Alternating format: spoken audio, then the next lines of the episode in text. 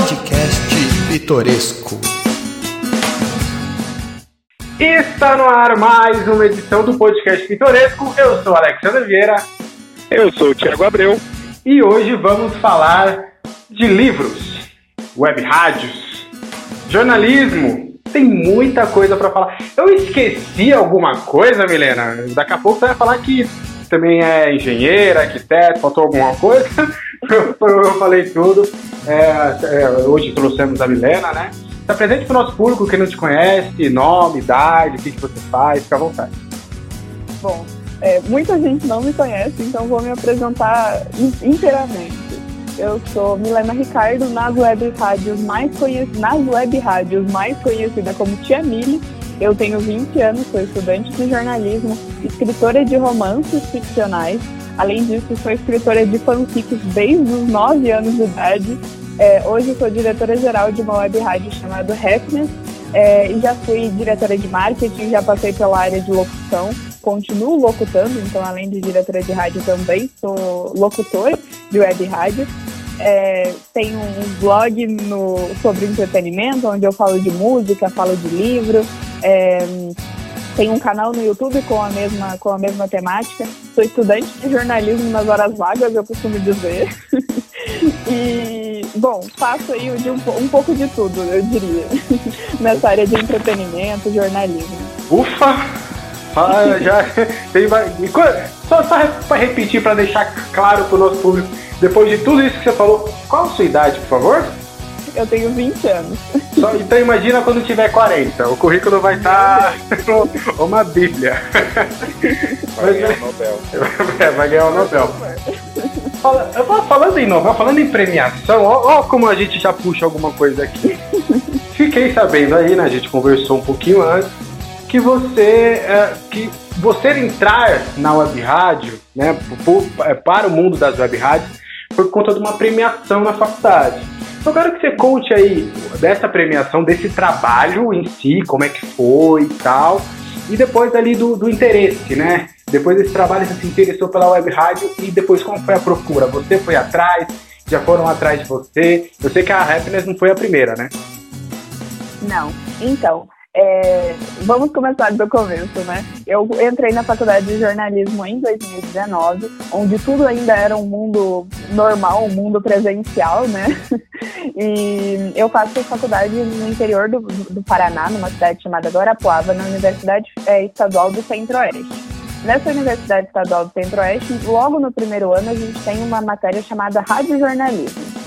E ali foi meu primeiro contato com rádio. Eu cheguei na faculdade achando, tendo certeza absoluta que eu iria para o mundo dos impressos, é, que o meu sonho era escrever para o jornal, que o meu sonho era ser diretora da, da Folha de São Paulo um dia, que, por que não sonhar, né?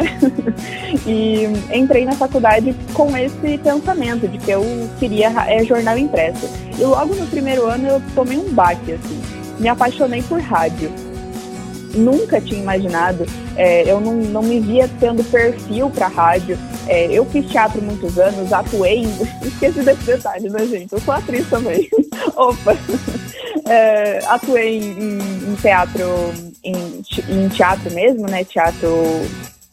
É, até esqueci o nome, gente, mas é, não é o teatro de novela, né? De, de atuação comercial, mas é o teatro de palco palco a palavra.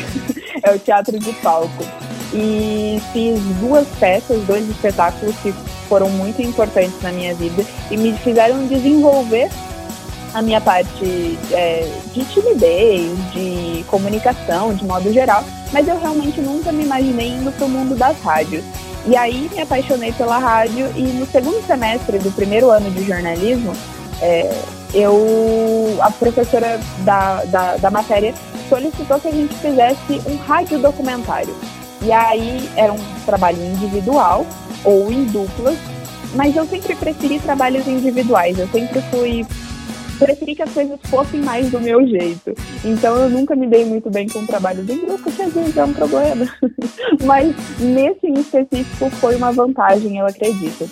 Quando eu entrei na faculdade de jornalismo, a única certeza que eu tinha é que eu queria fazer o curso, né, me formar para ajudar a combater principalmente a violência contra a mulher. E era uma coisa que eu tinha muita certeza na minha cabeça e eu não sabia para onde isso iria correr durante a minha formação.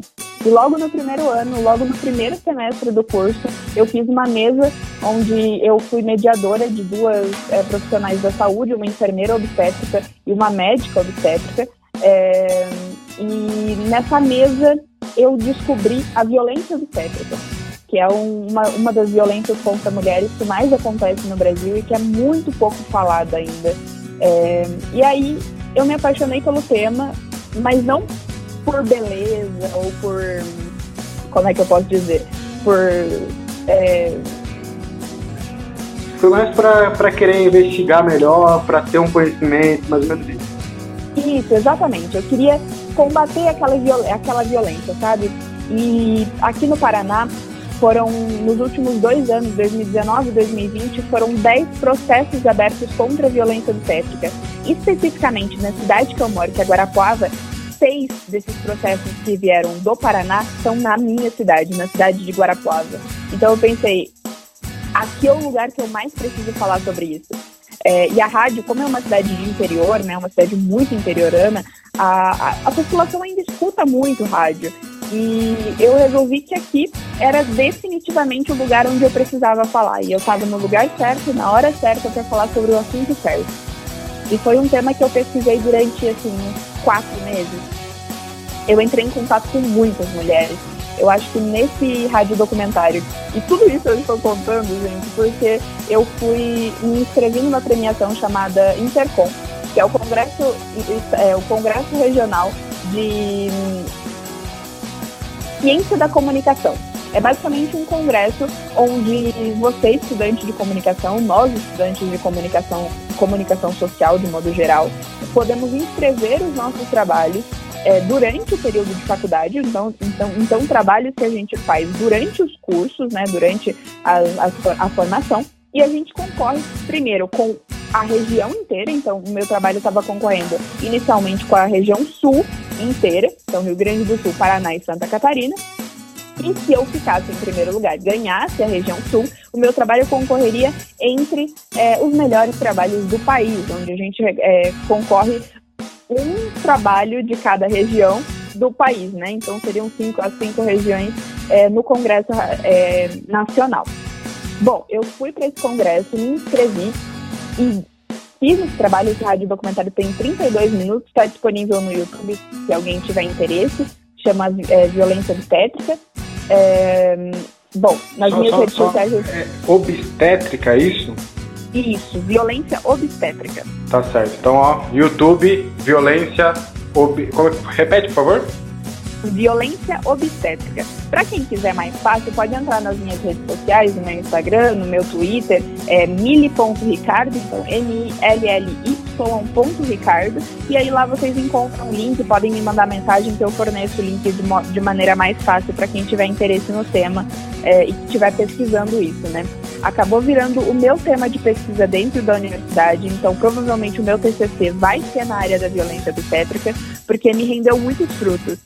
É, além desse, desse congresso, que eu não ganhei, não fui a vencedora da região sul, mas ficar entre cinco finalistas, entre os cinco, entre os cinco melhores trabalhos da região sul do país, para mim já significou muito, principalmente no primeiro ano de curso, né?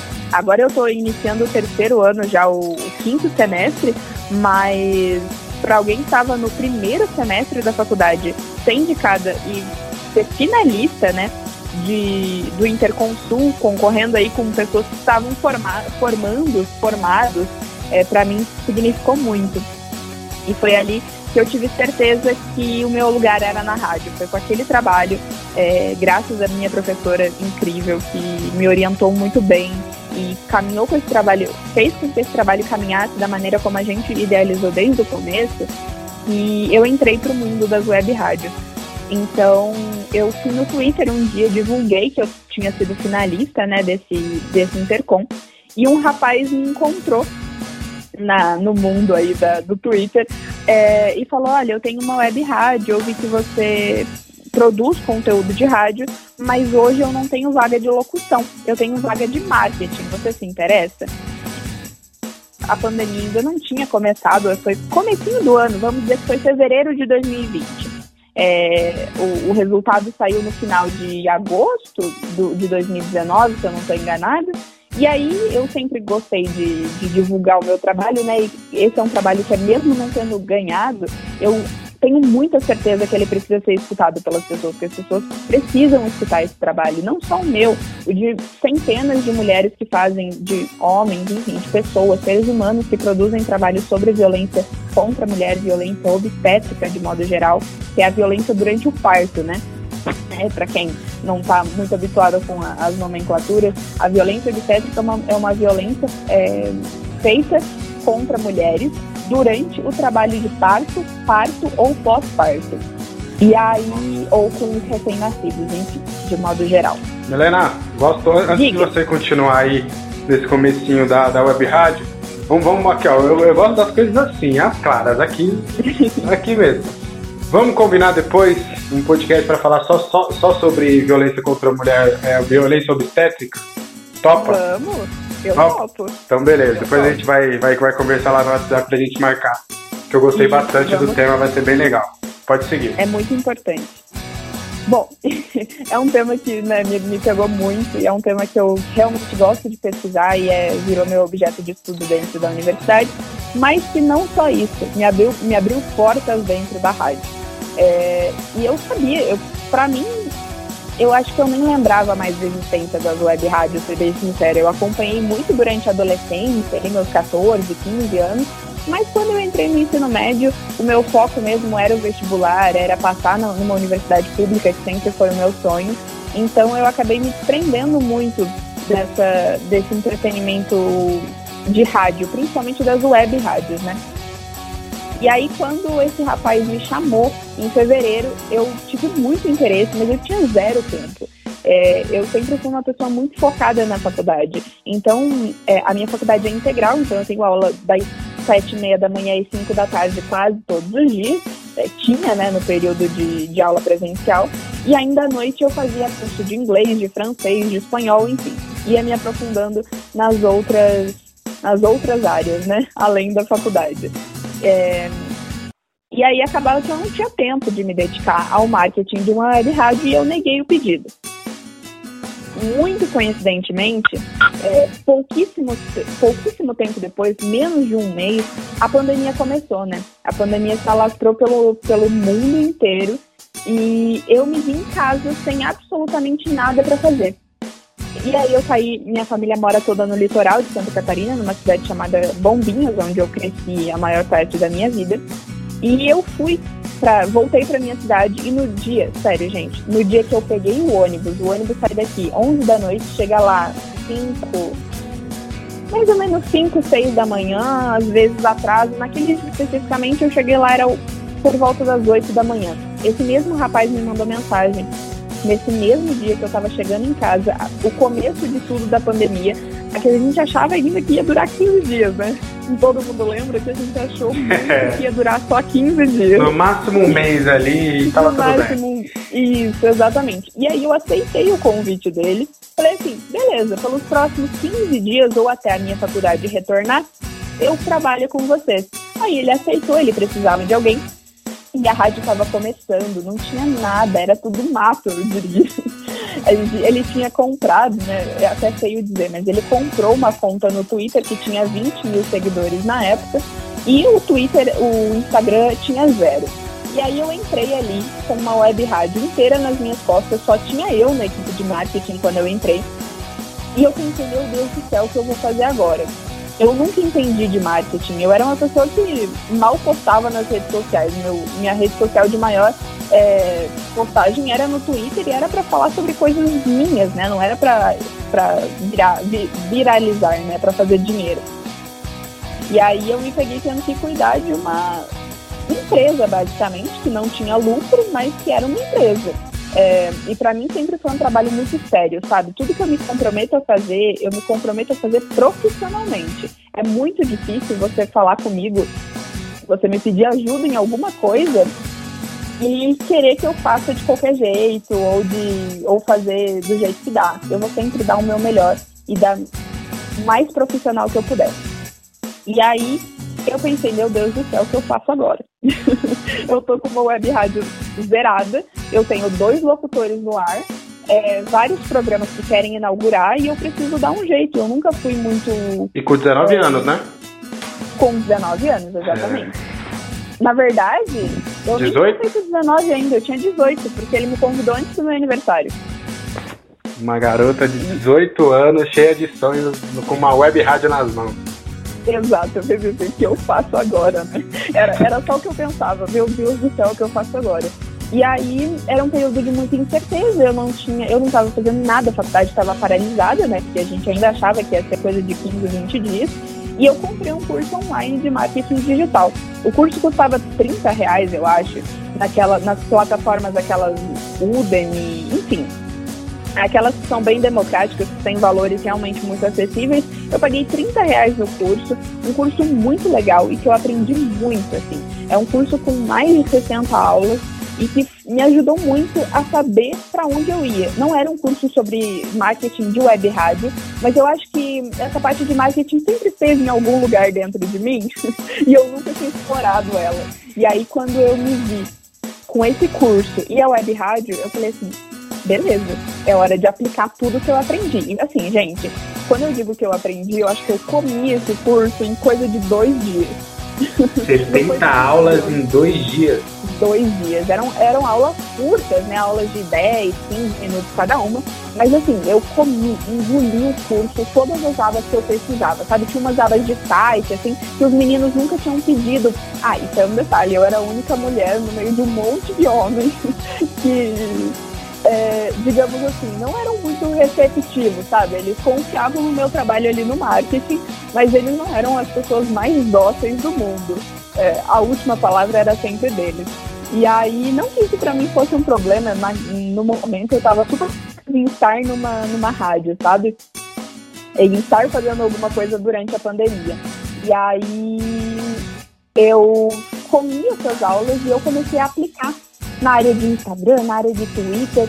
E aí, de repente, começaram a chegar gente, chegar gente, chegar gente, chegar gente. De repente, a gente tinha 25 mil seguidores, mas a gente ganhou 5 mil seguidores no Twitter, a gente ganhou 1.500 seguidores no Instagram, com programação toda semana. Então, o nosso programa de maior audiência foi um programa que na época é, tinha o BBB e a Manu Gavassi estava naquele auge, assim, lembram? Que todo mundo Aí fazia vídeo daqueles. É, da, que ela dançou da Dua Lipa lá, o Mickey. Isso. Naquele paredão em que ela fez com o Prior mais de um bilhão de, de votos no programa, a gente fez um especial que consistia basicamente num programa onde a gente só tocaria músicas da Manu Gavassi e falaria da história dela.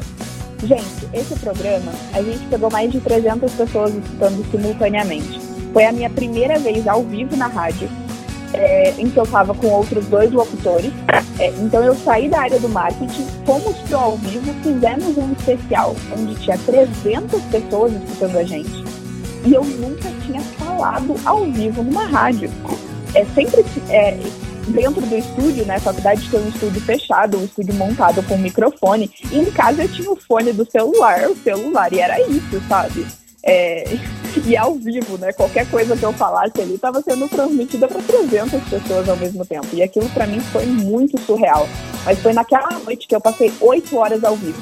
Eu entrei é, no ar às seis da tarde e eu saí do ar era mais de quatro da manhã. Caraca!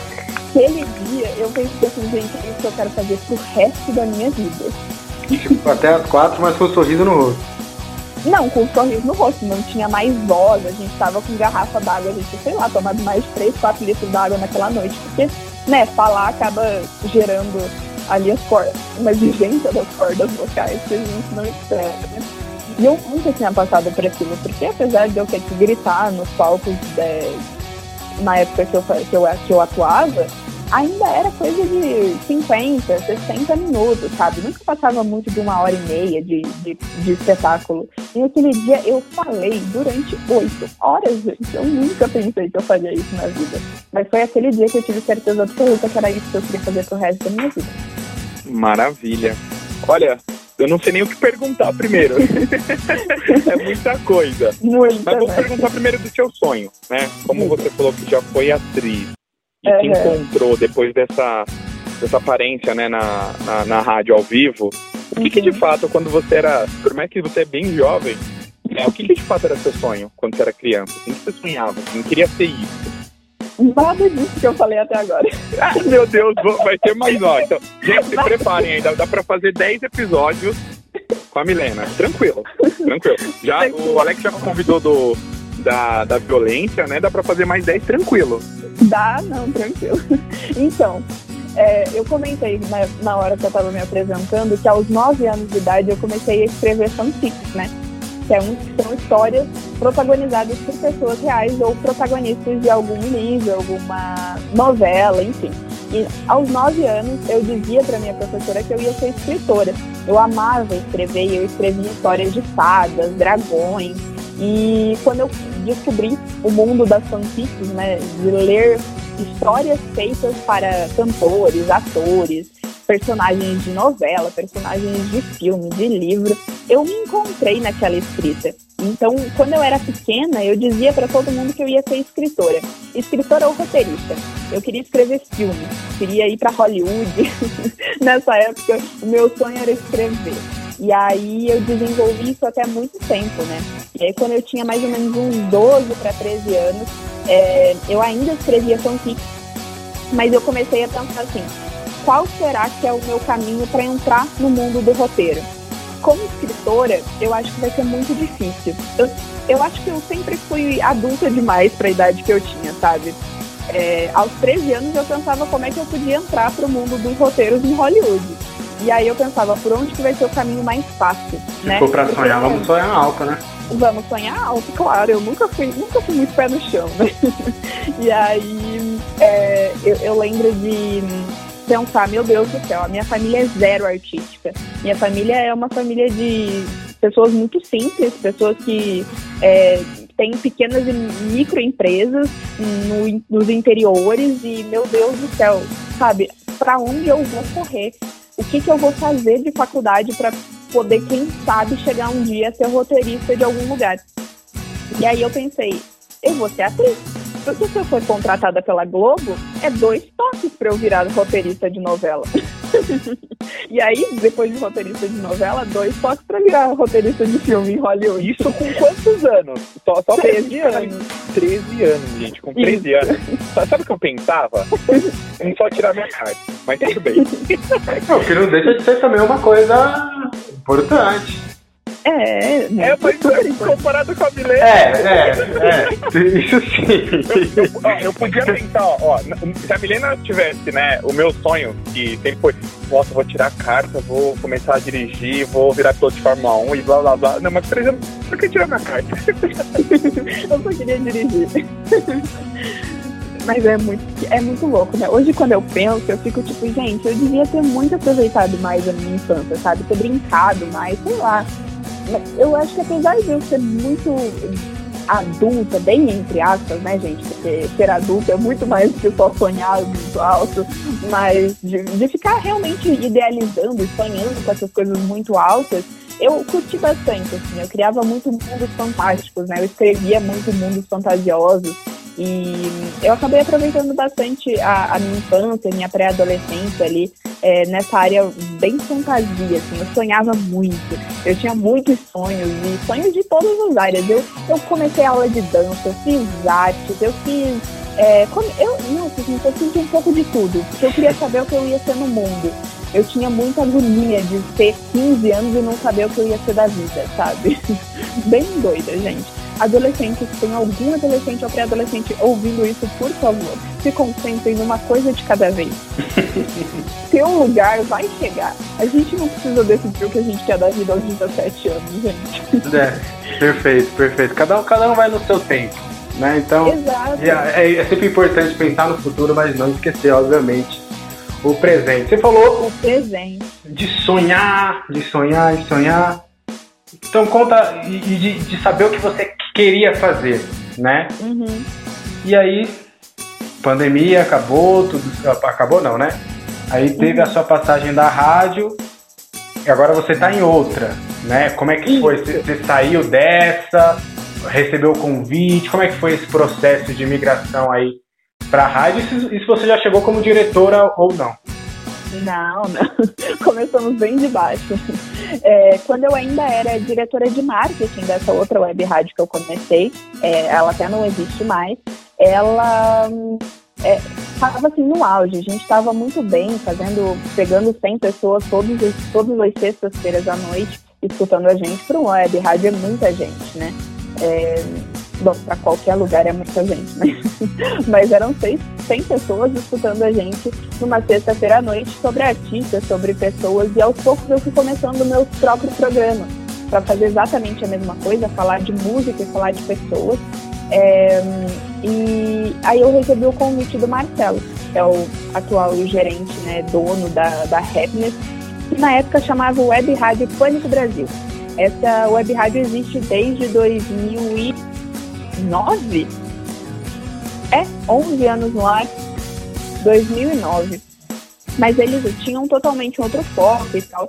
É, e aí o Marcelo estava com a rádio meio parada e ele perguntou se eu não queria fazer parte também para a área de marketing. Como eu estava me saindo muito bem nessa, nessa, outra, nessa outra web rádio, ele queria que eu fosse para Pânico, na antiga Pânico, né, atual Happiness, para um, alavancar as divulgações.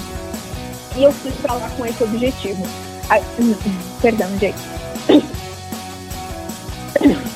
A grande diferença é que na, na, na antiga Pânico, né, atual Happiness, é, a galera era muito mais adulta. Na primeira web rádio, o pessoal era muito, muito adolescente, muito jovem, sabe? Todo mundo tinha ali seus 17, 18, 19 anos idealizando uma rádio que cresceu muito, cresceu muito rápido, mas também acabou muito rápido. Por, justamente por essa falta de maturidade, eu acho, que a gente tem quando ainda é muito jovem, sabe? Não que isso seja um problema, mas é uma coisa que a gente desenvolve com os anos, né? Maturidade, aprender a administrar uma empresa, né? É, é totalmente compreensível que um adolescente de 18 anos não saiba administrar uma empresa. E quando essa, essa outra web rádio começou a crescer, começou a virar um negócio e esses gestores eles não conseguiram colocar a rádio para frente, acabou gerando muita confusão interna na equipe e eu estava focada na, na Pânico, né? Nessa época eu estava administrando as duas ao mesmo tempo. No meu era diretora de marketing, na outra eu tava, eu entrei para a área de marketing no geral, só tinha eu também, mas não tinha quem dirigisse, né? Então era só realmente eu fazia parte da equipe de marketing ali da rádio. Mas eram pessoas adultas, eram pessoas mais velhas do que eu e eu me senti um pouco insegura, um pouco deslocada. De estar fazendo um trabalho que, apesar de saber que eu fazia bem, ainda tem aquela coisa, nossa, mas eles são muito mais velhos, né? Eu acho que eu tenho que entregar um trabalho muito melhor. E a Pânico acabou crescendo muito mais devagar, sabe? Porque eu acho que essa coisa de vamos um passo de cada vez, não vamos atropelar as coisas, porque não adianta eu fazer um milhão de seguidores hoje se amanhã eu não vou ter conteúdo para manter esses um milhão de seguidores que eu ganhei, sabe? Então, nessa outra web rádio eu sentia muito que era assim. A gente cresceu muito rápido, mas ninguém soube administrar tudo aquilo que a gente tinha. E aí, a gente não recebeu retorno financeiro nenhum, mas tinha muita gente, sabe? Muita gente conhecia a gente. O Twitter inteiro sabia quem a gente era, falando em web rádios, né? É, e aí, na Pânico, as coisas aconteceram muito mais devagar. As coisas vão um passo de cada vez, vamos ganhar um seguidor de cada, um passinho, um programa de estreia. Não preciso idealizar um programa hoje, estrear ele amanhã. Vamos pensar, vamos planejar. E eu acho que é, é o que me fez ficar na, na Pânico e hoje, atual Happiness, né, até hoje, e estar como diretora geral. Eu entrei na equipe de marketing, depois a gente, eu acabei recrutando algumas pessoas para me ajudar na equipe de marketing, porque não tinha como dar conta sozinha. E aí fui promovida a diretora de marketing. Lembrando, gente, que tudo isso é um trabalho voluntário de todos os membros da, da, da, das web rádios, é, das duas web rádios que eu, que eu estive. É um trabalho totalmente voluntário, a gente não ganha absolutamente nenhum real para fazer o que a gente faz lá. É realmente por amor e por carinho e por gostar daquilo que a gente está fazendo. É claro que o retorno financeiro é importante, porque afinal todos nós pagamos contas, né? Aluguel, água, luz Enfim, mas é, a gente faz muito por amor antes de pensar em dinheiro. E a gente sabe que, a, que o dinheiro vai vir por consequência quando a gente atingir os nossos maiores objetivos dentro da rádio. E aí eu passei muitos meses, assim, se eu não estou enganada, gente, eu devo ter sido convidada para Pânico Atual Happiness em maio do ano passado. Então tá aí completando um ano agora, recentemente. É, e a gente fez muita coisa. A, a, a Happiness mudou muito. A gente ganhou muitos seguidores, a gente ganhou acho que quase 700 seguidores nesse um ano. Pode parecer pouco comparado a outra rádio que a gente estava, mas hoje a gente tem um público fiel. Então hoje a gente pega 200, 300 pessoas mensais, mas são 200, 300 pessoas mensais que realmente escutam a rádio todos os dias, que realmente voltam os nossos programas mais importantes. A gente ainda tem algumas dificuldades, né? É, de modo geral, e aí recentemente quando algumas outras pessoas acabaram saindo da equipe por projetos pessoais e não tá dando conta, é, o Marcelo me fez o convite de virar diretora-geral, né, de me tornar diretora-geral da, da, da rádio. Eu estava no final do meu semestre na faculdade. Para quem curta qualquer tipo de faculdade, sabe como é final de semestre. E eu pensei assim: meu Deus do céu, como eu vou assumir isso? Isso devia ser. Eu entrei de férias no começo de no final, no começo de maio, então ele deve ter me feito convite ali por volta de abril. Eu estava numa loucura assim de trabalho, tive alguns problemas pessoais, a minha avó acabou adoecendo, ficou muitos dias internada. É, então a minha vida estava uma bagunça. E eu falei assim, olha Marcelo, agora eu não posso. Eu não tenho como me dedicar mais do que a minha função de diretora de marketing. Mas me faz o convite daqui a uns se você não achar ninguém. E aí ele, ele terminou, ele esperou, né, passar aquele meu momento conturbado com o final de semestre, e a minha avó acabou, né, melhorando, graças a Deus, saiu do hospital. Então a gente estava num período mais ok, quando começou maio, é, que as aulas terminaram, ele me fez o convite de novo, ele disse que não, não tinha ninguém melhor para o cargo do que eu, naquele momento para a rádio. E aí, desde maio, então, estou fazendo o, o papel de diretora-geral da Web Rádio. As diferenças, no geral, entre o que eu fazia antes e o que eu faço hoje, é que hoje eu lido com a equipe inteira, né? Então, para não dizer, eu, eu vou até conferir nesse momento quantas pessoas somos dentro da, da Happiness. É, para confirmar para vocês. É para não esquecer de ninguém, senão vai ser cobrado depois. É, ah, esqueci é, de mim. vai escutar isso aí, viu? É. Eles vão fazer a conta. Lúcio, é, Maurício. É. é. somos hoje em 18 pessoas fixas né, dentro da rádio. É, então, antes do que a minha equipe era de três pessoas para marketing, eu passei a administrar 18 pessoas, né? E, lidar com 18 pessoas. Faz pouquíssimo tempo, né? Vamos dizer que faz um mês certinho que eu estou administrando tudo. E aí, é, como diretora-geral, eu estou indo atrás de novos programas, indo atrás de, de novas ideias, né? uma repaginada. A gente teve muitas coisas que mudaram, então a gente trocou de nome em abril, que eu não, em março eu acho que a gente fez a troca de nome. É, aí mudamos site, mudamos tudo, né? Reformulamos tudo. Então a gente perdeu alguns seguidores que gostavam do que a gente fazia antes, mas em compensação já ganhamos tudo de volta, se não mais do que a gente tinha antes. É, justamente porque essa reformulação era necessária, sabe? Como a gente chamava Pânico, tinha muita gente que confundia as nossas redes sociais com aquele programa Pânico da Jovem Pan. Que é, um, ah, verdade.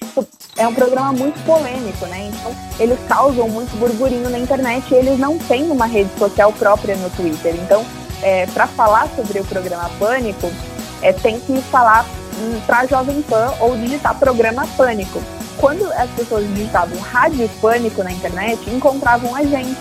E aí começavam as confusões. Então a gente recebia muito hate, a gente recebia muitos comentários maldosos, a gente. A, várias das nossas programações eram boicotadas realmente, porque a galera achava que a gente era pânico da Jovem Pan.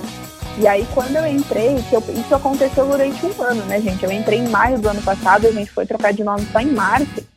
É, mas a gente, desde o, acho que desde o primeiro mês em que eu estava na equipe de marketing, eu falava pra galera, gente, olha, é, é difícil, a gente não pode estar tá associando o nosso nome a uma marca tão polêmica, uma marca grande.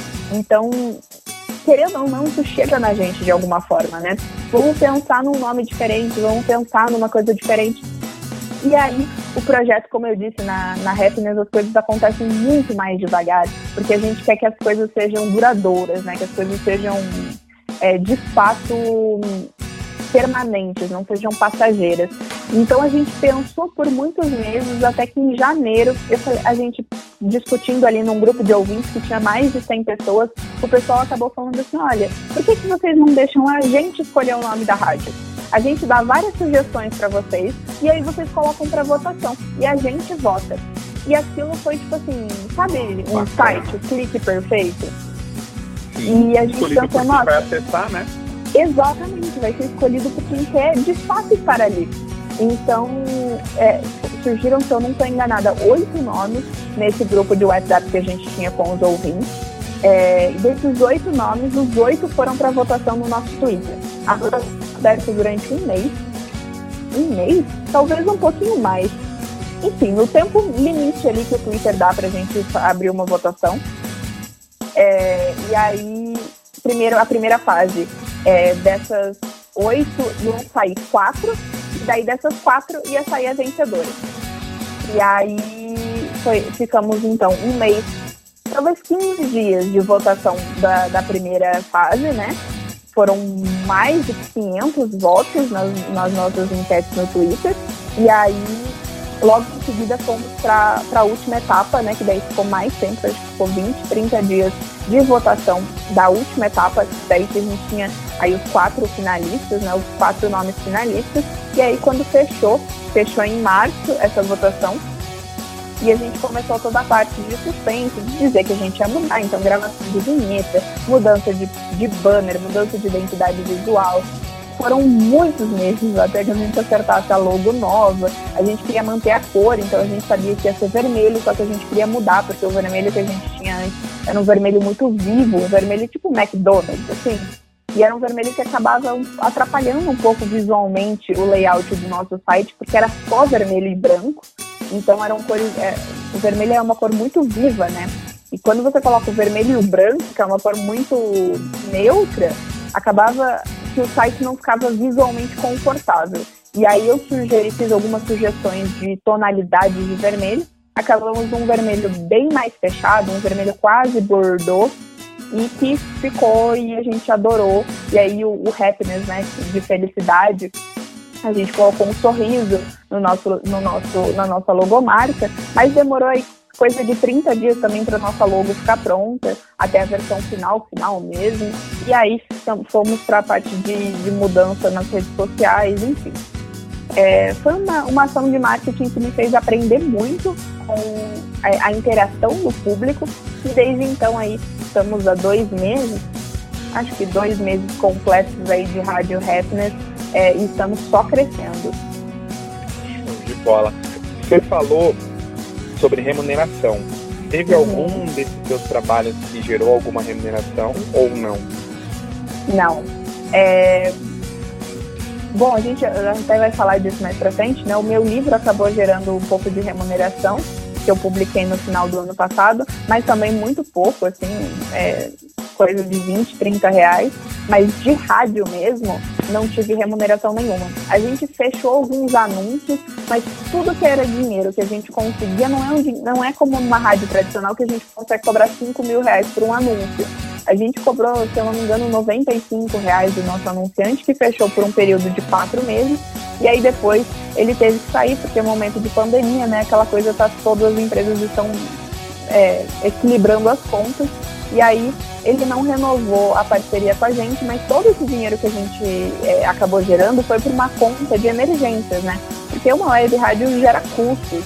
É, então tudo isso é caro e a gente tira dinheiro do próprio bolso para poder deixar a rádio viver, né? E o Marcelo, o Patrick, enfim, os diretores da rádio, eles tiram dinheiro do bolso, o Natan, que são os três é, CEOs né, do, do lugar, do espaço, para poder manter essa web rádio no ar. E, então, todo o dinheiro que a gente consegue com anunciantes vai para esse caixa, para que a rádio primeiro consiga se manter e depois que a rádio estiver se mantendo, a gente começa com as com as contribuições, né? Acho que dificilmente vai chegar a ser um salário, quem sabe um dia, não é uma realidade nossa atual e nem um planejamento é, a, a, a, curto prazo, né? Um planejamento a longo, longuíssimo prazo, que a gente consiga pagar salário de fato para todo mundo, mas às vezes uma contribuição, ah, meu microfone quebrou, é, a rádio teria alguma coisa para me ajudar, para contribuir, às vezes 50, 100 reais compra um microfone. É, então esse dinheiro está guardado, não é muita coisa, mas às vezes é um problema, uma, um auxílio para algum locutor, algum, algum colaborador da rádio. Mas financeiramente eu não tenho nenhuma remuneração, eu faço por amor mesmo. Ô Tiagão, já estamos chegando aí com 40 minutos de gravação. Meu, passou tão rápido, ela fala tão bem. Eu tô, eu tô, eu, sabe, eu tô, ela falou de Folha, disse que ela queria ser diretora da Folha de São Paulo e tal. Eu, eu tô pauteiro hoje. Sabe por quê? Milena, Milena, que tal o, o, Ó, já, já temos esse, tá? Que a gente ainda vai continuar o assunto de web rádio. Já te fiz o convite para falar da violência é, obstetra, né? Eu vou, eu vou até anotar, eu vou até anotar que eu, eu, vou, eu, vou, eu vou te chamar depois se você me mandar o link pra eu dar uma olhada. Vou vamos, vamos, mais um. vamos, vamos, vamos, marcar para falar do seu livro também, que eu sei que é bem legal. Vamos marcar um outro é. dia para fazer do seu livro também. Já temos aí, já temos, pensávamos que ia sair com um só, Tiagão. Já temos aí programados três. E, e, detalhe, ainda pode vir mais, não sei o que ela vai falar ainda. é, ainda pode vir mais, tem o teatro ainda, pode, pode vir. Vai também. É. Daqui a pouco ela ajudou a criar a vacina aí do Covid, já tem tudo Quem dera. Ai, ai. Tiagão, temos, temos merchans ou tá comigo hoje? Temos, tem, temos. Tem merchan aí? Então fala pra nós. É, aliás, o, o, o Mi, fica à vontade hum. até pra avaliar nosso merchan, como você é braba aí no marketing, tá? e aí eu quero, eu quero, é, eu quero fazer uma pergunta, né? É, você gosta de futebol? Você gosta? Ah, eu adoro. Você torce pra qual time? Eu torço pro São Paulo. Olha só que maravilha. É muito... E olha só, então, ó, se você gosta de São Paulo e para todo mundo que está ouvindo a gente, gosta de futebol e quer ficar por dentro de tudo que acontece no futebol brasileiro e no mundo, acesse fnvesportes.com.br. Notícias, dicas e apostas e tudo do mundo do futebol é no FNV Esportes a melhor jogada. A gente falou muito sobre pandemia, e a gente pergunta para vocês se já pensaram em ajudar o próximo. Se sim, doe para a Legião da Boa Vontade. A LBV é uma multinacional que está há mais de 70 anos no mercado, ajudando famílias carentes de todo o Brasil. Você pode doar qualquer valor no site www.lbv.org, repetindo para vocês, www.lbv.org. Está aprovado? Aprovadíssimo! vamos falar, vamos continuar falando aí desse, desse seu trabalho, né, da, da Web Rádio. Hoje, uhum. é, ainda tem o um programa ainda que a gente vai entrar nesse tema. Mas hoje, como é que é o dia a dia? A função do dia a dia e, e, e a, a Web Rádio, né, creio eu que está sendo é, remoto, né? Não, não, não tem sede e tudo. Como é que é esse dia a dia? Você falou que cuida de 18 pessoas você cuida de grade, você cuida. É, é tudo mesmo? Como, como, como, é que é o seu trabalho no dia a dia? Isso, eu cuido da organização das programações, então eu recruto pessoas, recruto programas que queiram trans, ser transmitidos dentro da, da web rádio. Então eu tenho reuniões também em horários muito aleatórios. São domingo, três da tarde, domingo, seis da tarde eu estou em reunião. Inclusive nesse domingo tem reunião às seis horas da tarde. É, às vezes é onze da noite, meia-noite a gente está é, trabalhando para a web rádio, né? Como cada pessoa tem uma, uma disponibilidade diferente, é muito difícil é, dizer assim, não, eu sento para trabalhar para a web rádio às 8 da manhã e eu termino ao meio-dia. Não tem. É, a hora que o pessoal tem disponibilidade é a hora que eu preciso estar disponível. Então, é, eu, toda hora eu trabalho para a web rádio. Praticamente, eu digo que eu trabalho o dia inteiro, é, sete dias na semana, há um ano e meio, mais ou menos, para web rádios, é, para as duas web rádios que eu, que eu já estive, né? Mas o dia que eu sento e falo assim, não, hoje é dia de trabalhar para Happiness é no sábado.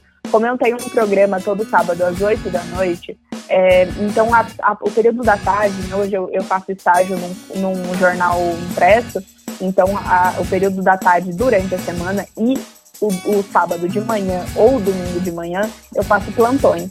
Então, o, o, período matutino no final de semana não, não é disponível.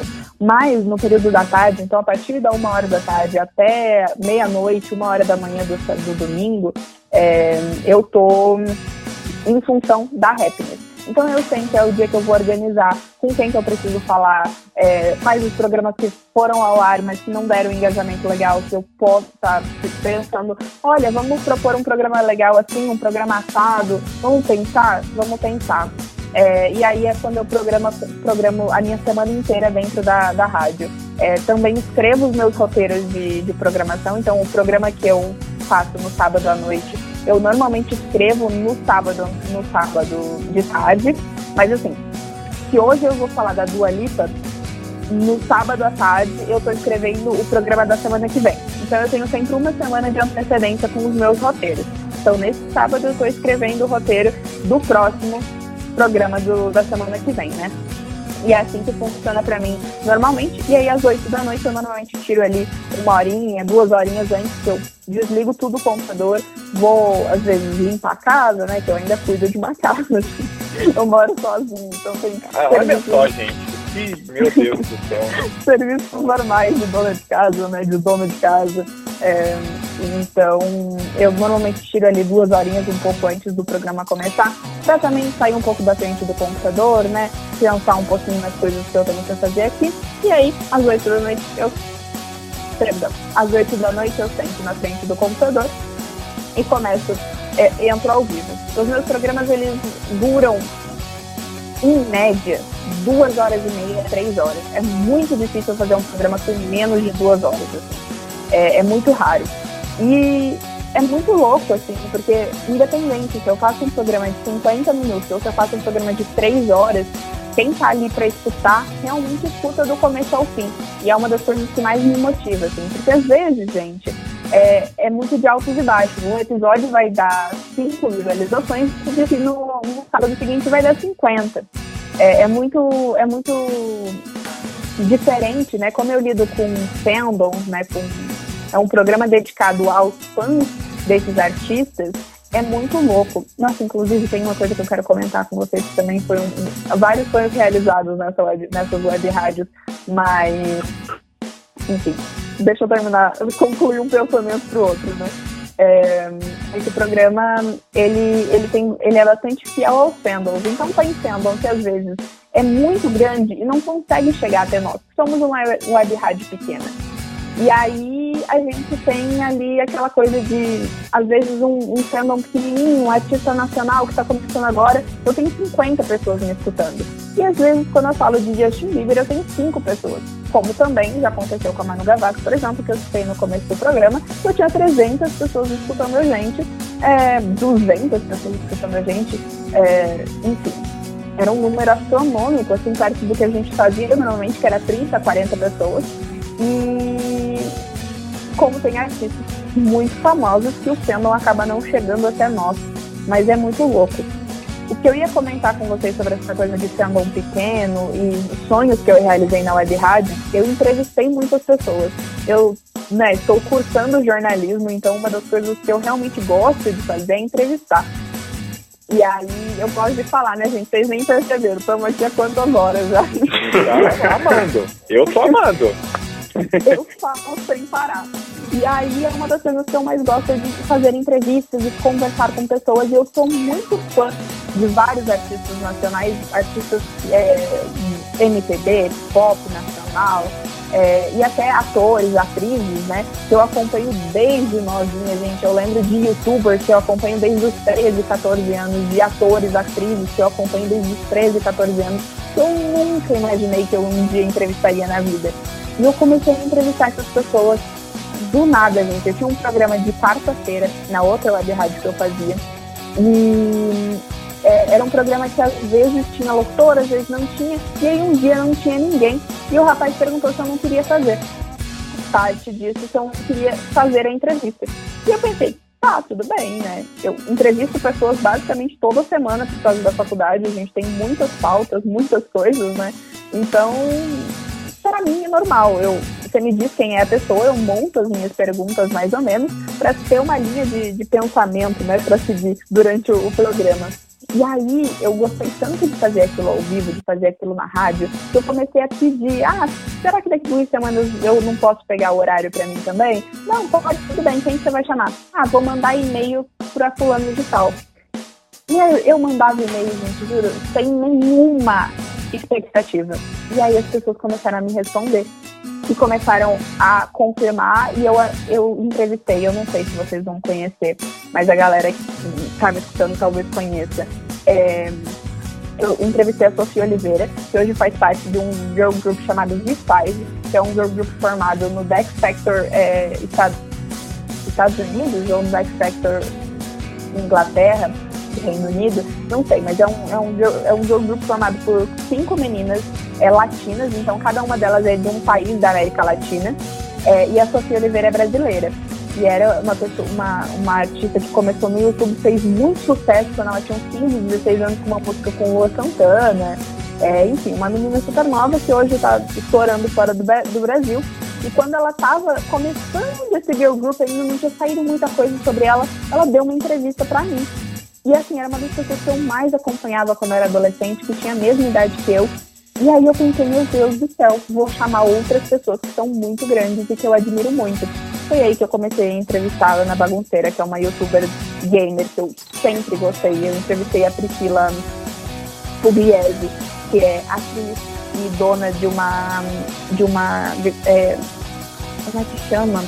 Ela é dona de uma produtora independente de filmes e, e séries, então ela produz séries para o YouTube é, entrevistei a Natalie, é, Natalie Smith, Rodrigo.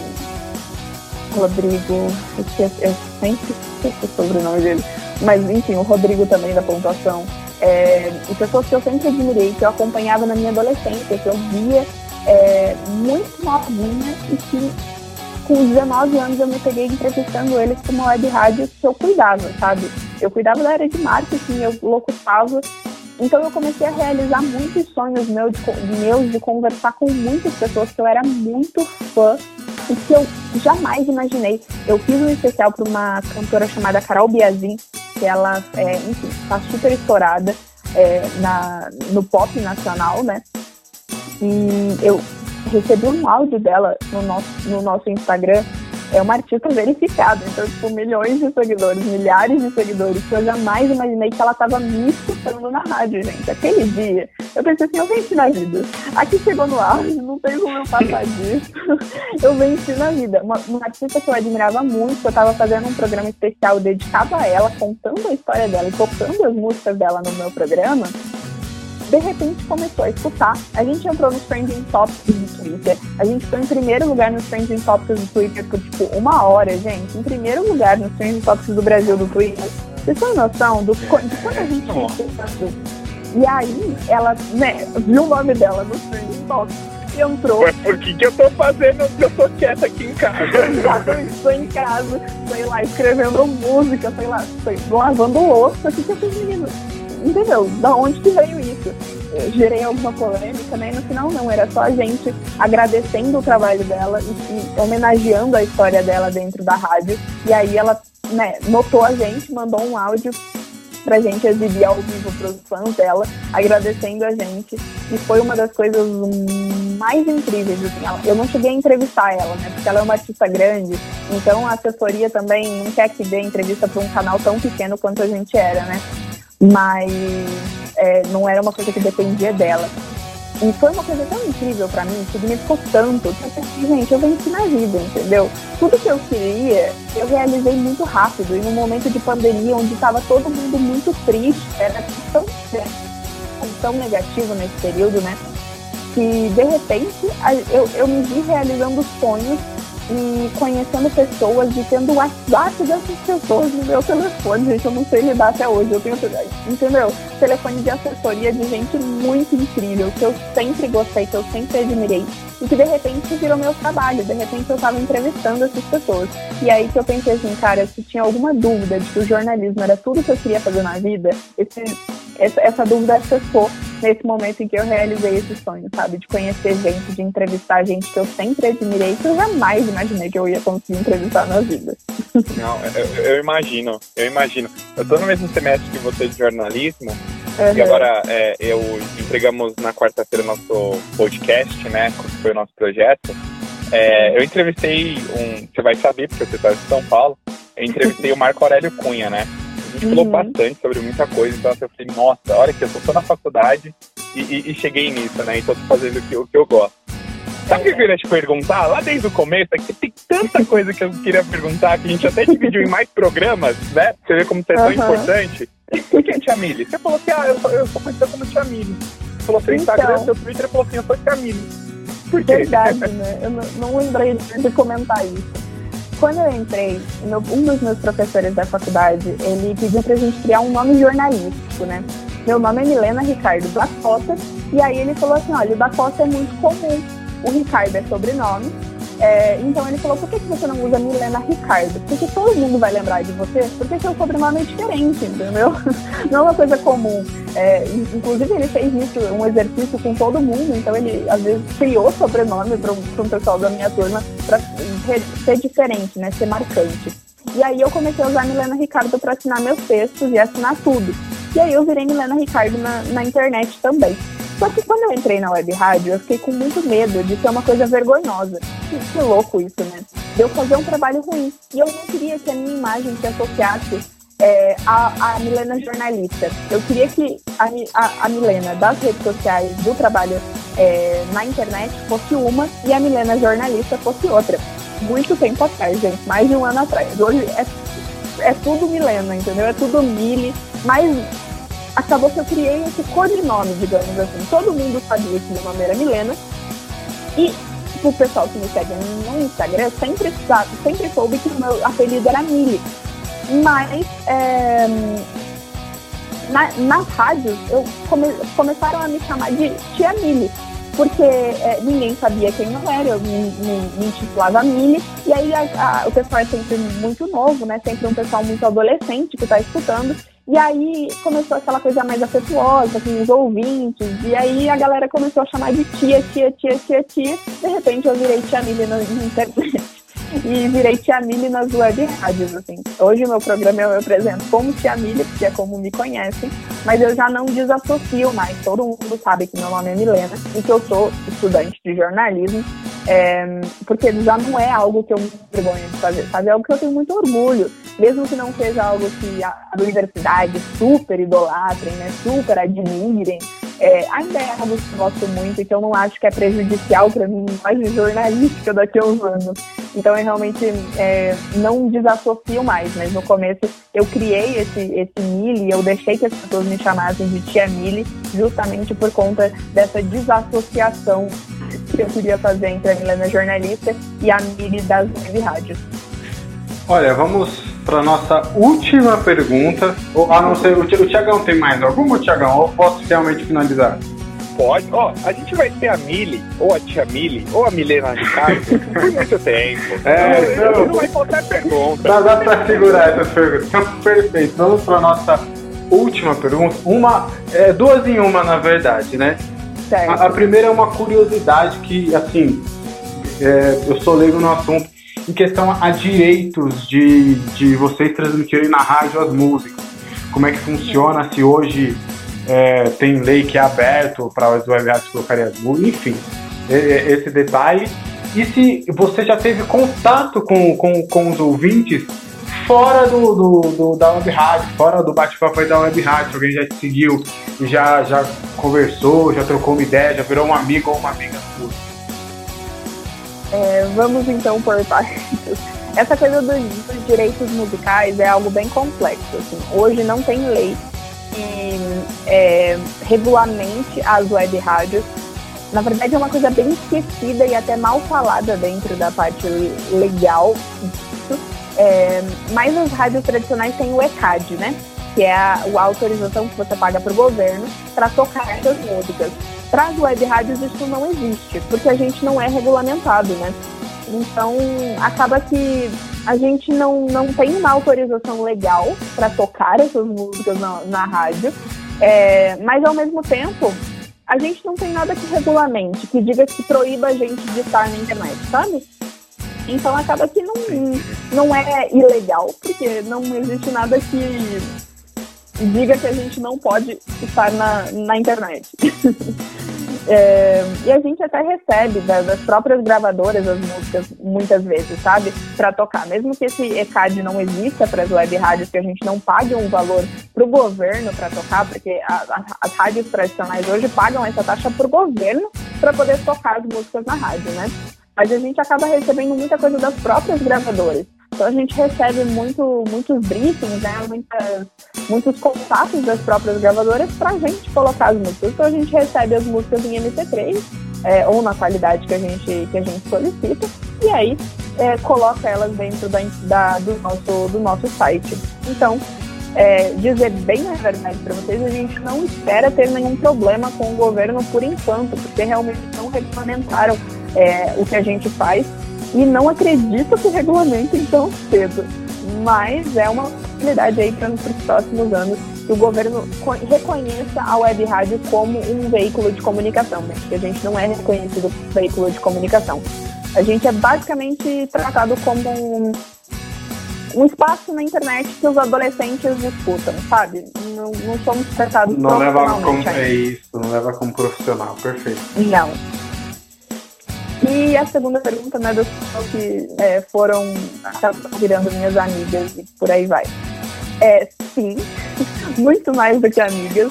É, hoje, a minha namorada eu conheci dentro do Web Rádio. Eu conheci porque ela me, me, começou a me escutar nesse programa da Manu Gavassi, se eu não estou enganada. Então a gente se conheceu por conta da web rádio, que é muito louco. a minha vida inteira se transformou por causa das web rádios. E além é, dela, eu também conheci várias pessoas que acabaram se tornando fãs do meu trabalho escrito. São pessoas que começaram a me seguir por causa da rádio. E eu, é, depois, é, até gente, há muito tempo que a gente está aqui já, né? Mas eu criei um financiamento coletivo para poder lançar o meu livro. E nesse financiamento coletivo, várias pessoas que me acompanhavam na rádio compraram e apoiaram esse financiamento para eu poder lançar o meu livro físico, o meu livro em e-book. Então as pessoas, elas realmente saíram só das web rádios, sabe? É, o meu Instagram cresceu muito nos últimos meses por conta da web rádio e por conta desses programas que eu faço é, ao vivo nos sábados. As pessoas me conhecem, gostam da minha locução e aí vão conhecer o resto do meu trabalho. Meu trabalho como estudante de jornalismo, né, como jornalista, meu trabalho como escritora, é, meu trabalho dentro do blog, dentro do canal no YouTube que eu falo de entretenimento. Então tem muita gente que me acompanha em todas as redes sociais é, justamente porque, por causa da rádio, né? Porque me conheceram na rádio. O que para mim, assim, é, é, é, muito mais do que eu sonhei, é muito mais do que eu imaginei. Eu, eu costumo dizer que a Milena de nove anos, que falava para a professora que ia ser escritora, jamais imaginou que ela chegaria onde ela está hoje. Mas ela plantou a sementinha lá, sabe? Ela, quando ela disse para a professora, ela escreveu a primeira história é, que contava uma história de fadas e dragões, é, ela plantou a sementinha da Milena que ia chegar hoje, que sou eu, sabe? Que tá aí realizando vários dos sonhos, vários dos desejos que eu tinha quando eu era criança e eu jamais imaginei alcançar. Então é muito louco, assim. E ainda vai realizar muitos outros ainda, porque Deus repetindo Deus. 20 anos somente. E eu falo 20 anos, né, Tiagão? Como se eu fosse, nossa, o velho, o tiozão. Tenho 23, eu tô falando é aqui. Verdade, né? 23, Alex. Mas perfeito, então.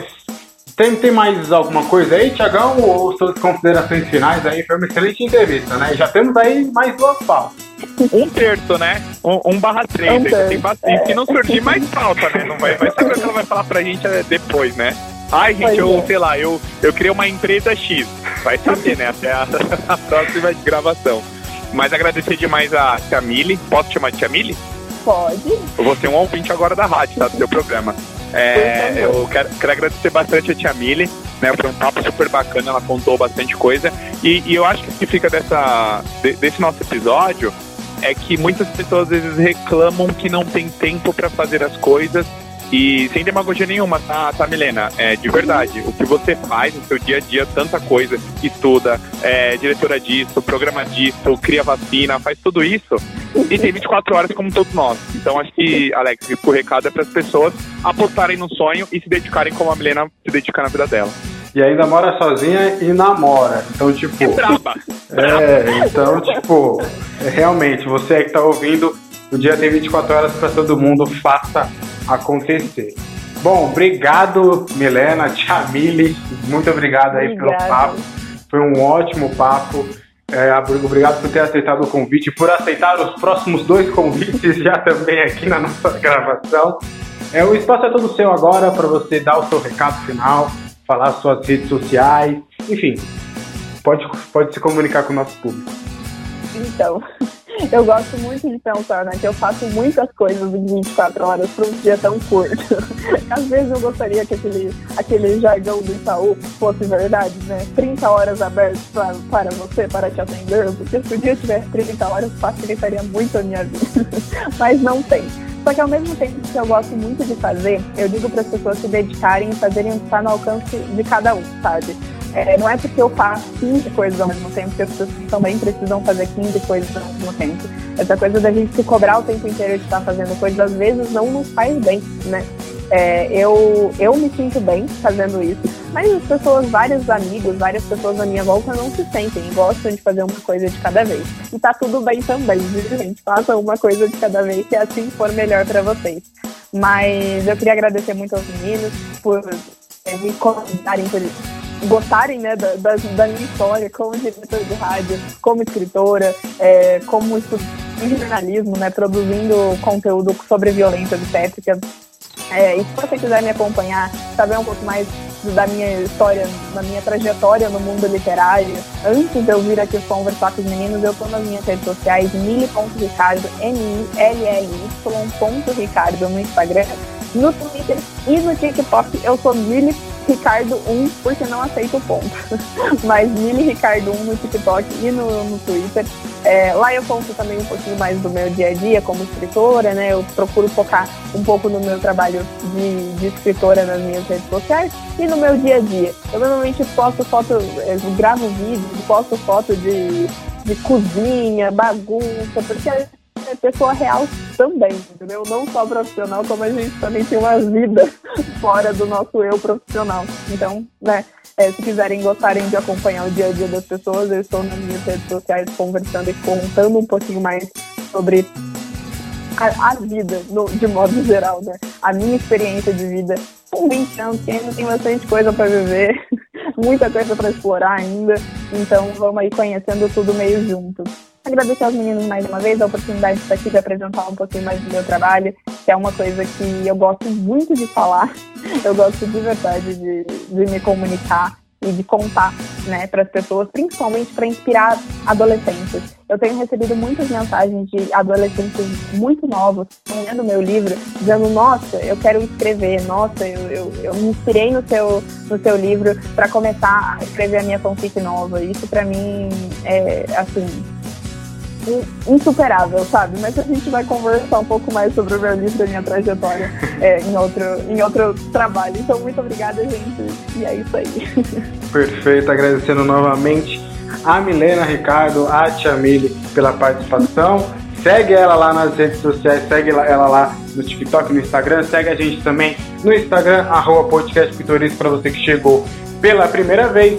Eu sou Alexander Vieira e está se encerrando mais um episódio do Podcast Pitoresco. Até a próxima. Falou! Fui! Podcast Pitoresco.